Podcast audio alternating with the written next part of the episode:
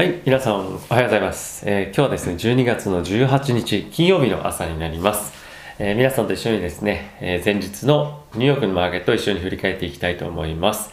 まずはですね、大きく注目されているニュースなんですけれども、引き続き追加景気刺激策になっております。え、こちらはですね、本日中にも、合意をされるんではないかというような憶測が、え飛び交っていまして、まあ、これを交換してですね、マーケットは全体的に、え、リスクオンといった形で、え、株高、えー、債券安といった形で金利は少し上昇しています。はい。まあ、その一方でですね、ネガティブ、ネガティブなニュースとしては、ヨーロッパの方、イギリスと EU でのですね、えブリグジットの交渉っていうのが、えなかなかまとまらないと。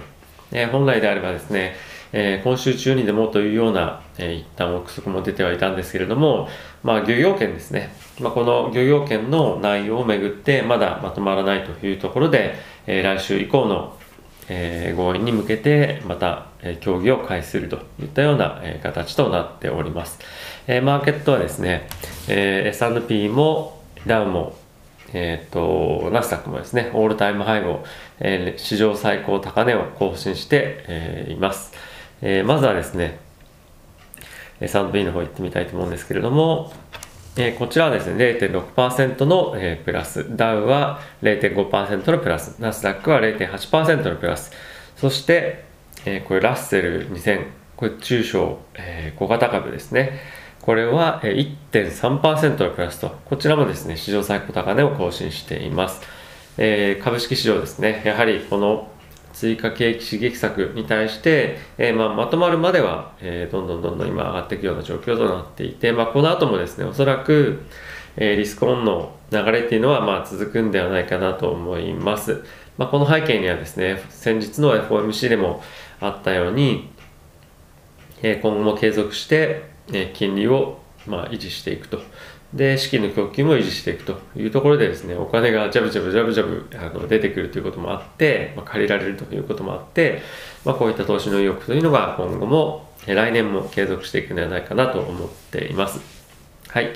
えー、でですね、金利も、まあ、こちらもじわっとという感じなんですけども、えー、0.935%というところで、約ですね、1.5ベース、0.015%上昇しています。はい。で、ここでちょっと注目をしたいのがですね、えー、コモディティですね。えー、一様に、え、上昇しています。で、先ほど申し上げた、え、低金利の維持と資金の供給ところがですね、アメリカの中央銀行の方から、えー、コメントもあったということもあって、ドルがですね、全面安に、え、なってきています。えーと、ドルのインデックスもですね、90っていうところを、まあ、割り込むっていうような状況で、えー、いてですね、今後は、え、引き続きこの傾向が続くんではないかということになっています。え、このドルインデックスっていうのはですね、え、今後もあの下落していると、え、見られて、これがですね、背景としては、その供給量がものすごく大きく増えてきているというところと、え、金利が、え、低いところを維持っていうところがメインの、え、まあ、理由なんですけれども今後はですねこういったところがどんどんどんどん切り下がっていくイコール、え、リスクオンとその資金が市場に供給されるということでそれをどこに投資しようかじゃあ株に投資しようというところが今の流れとなっていることでありますのでドルが安くなってきますよっていうイコール株高っていうふうに理解していただければいいんじゃないかなと思っています。で、まあ、こういったドルの下落がですね、継続していることもあって、まあ、金が買われているというような状況にもなっています。あとはですね、ビットコインもこちらの後ほどまたお話ししたいと思いますが、2万3000ドルっていうところをですね、まあ、ぶち抜いてきて、今ものすごく高値更新中というような状況です。はい。というところで、えっ、と、ニュースをですね、ちょっと、えー、見ていきたいと思うんですけれども、えー、まずはですね、先日から引き続き、Google がですね、38の州から、え訴えられているというような状況となっています。これの理由としてはですね、引き続き独占禁止法についての、えー、ことなんですけれども、まあ、検索エンジンの、えー、ドミナンスというか、えー、まあ、独裁的な今地位っていうのを、え危惧して、こちらは、え訴えられているというような状況となっています。でもちろん他のニュースとしては、え、追加景気刺激策というところが今出ているというところと、あとはですね、え、この金曜日中にモデルナのワクチンが承認されるんではないかとい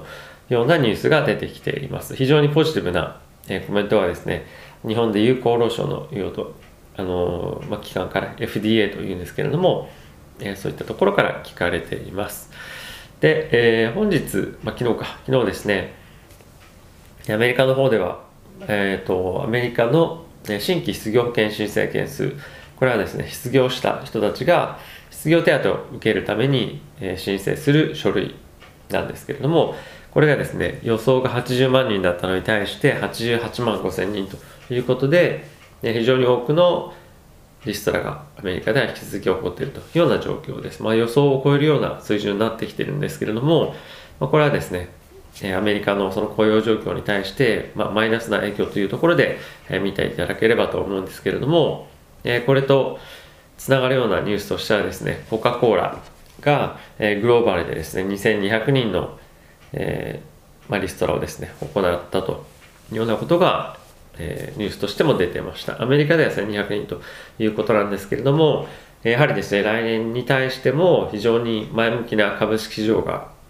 ある中で、実体経済っていうのはまだまだ厳しいなというか、やはりそういった、企業体質、強固な企業体質、財務基盤を作るために、今後ですね、リストラっていうのは継続して続いていく可能性が非常に高いんじゃないかなと、思っています。はい。でですね、あと他のニュースなんですけれども、どれいこうかなと思いますが、えー、っとですね、まあ、ロビンフットここ最近非常に注目されてると思うんですけれども、来年は IPO なんかも狙っているというようなところなんですが、まあ、非常にですね、あのミスリーディングなというか、えー、分かりづらいような、まあ、情報提供というのがあったこともあって、まあ、罰金を受けているというような状況もあります。やはりですね、ここ最近多くまあ、ロビンフットを使っていろんな投資家が投資をしていると個人投資家が投資をしているというような状況にあるんですがやはりまあちょっと新興企業というところもあってその辺はかなりまあ甘いような、えー、運営をしているのかなと、まあ、ただ逆にそういったなんていうんですか、まあ、人にちょっと勘違いをさせるからっていうだけではないと思うんですけども、えー、なかなかちょっと従来のような厳しい、えー、開示というか情報提供を行っていないこともあって、えより投資家の、個人投資家の、えー、リスクを取るようなことをですね、まあ、助長してしまっているのかなというような、まあ、印象ですね。はい。で、コロナ、コロナの状況なんですけれども、えー、昨日ですね、えー、25万人を超える、えー、感染者というのを出していました。これはですね、えー、先週の24万7千人というところを超えてきて、さらにこの感染拡大っていうのがえー、アメリカ中で起こってるんじゃないかと、まあ、思わせるような感染拡大の、まあ、いきなりボンと上がってますね。で、これはですね、やはり、えー、サンクスギビング明けの、えー、急上昇というところが、感染者の急急上昇というところが、えー、ずっと言ってきましたけれども、これがですね、あいよいよ起こるのかもしれないなと、えー、ちょっと思わせられるような、数字の動きかなと思っています。はい。またクリスマスもありますし、まあ、確実に今後もですね、えこの感染者の拡大っていうのは、え起こっていくんじゃないかなと思っています。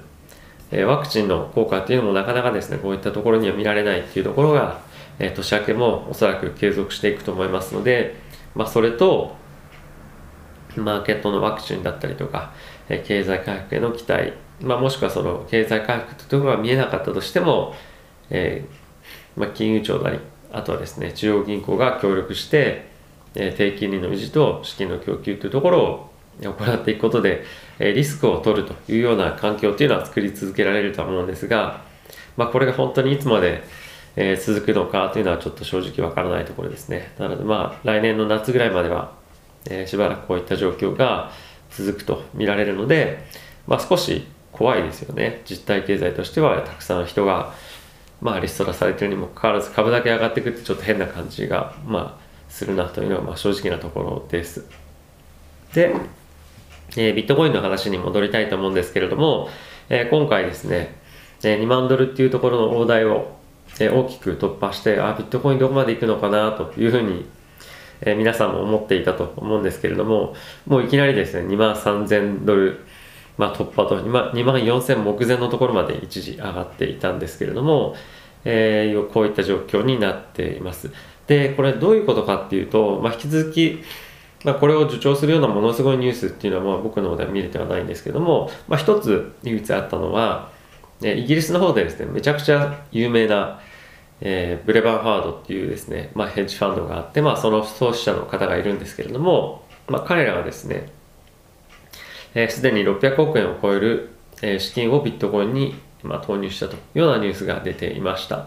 で来年の年明け年初にかけてですねさらに400億円を積みますといろんなニュースも出ていて本当にあのヘッジファンドの大手とか有名な人たちがですねこういったビットコインとか暗号資産に投資するファンドを蘇生して実際に投資をしているというような環境になってきました。でこの流れはですね今後どんどん続くということも予想されることからですね来年1年間かけて本当にこれどこまで上がっちゃうのかなっていうのをあの思うぐらいえ強気な今相場となっています。まあ、こういった状況もあってか、えイーサリアムとかですね、あとは、えー、リップルとかっていうのも、まあ、底堅い試合となっています。はい。今後も期待したいなという感じですよね。はい。えー、っと、ニュース、先ほどカバーしたかったのはそれぐらいですね。まあ、あんまりたくさんニュースカバーしすぎてもあれかなとは思うので、えー、この辺でおしまいにしたいと思います。はい。えー、引き続きですね、皆さんに、えー、このような形で毎朝情報を届けていきたいと思いますので、えー、動画よろしくお願いします。ということで、今日も動画ご視聴ありがとうございました。また次回の動画でお会いしましょう。皆さん、いってらっしゃい。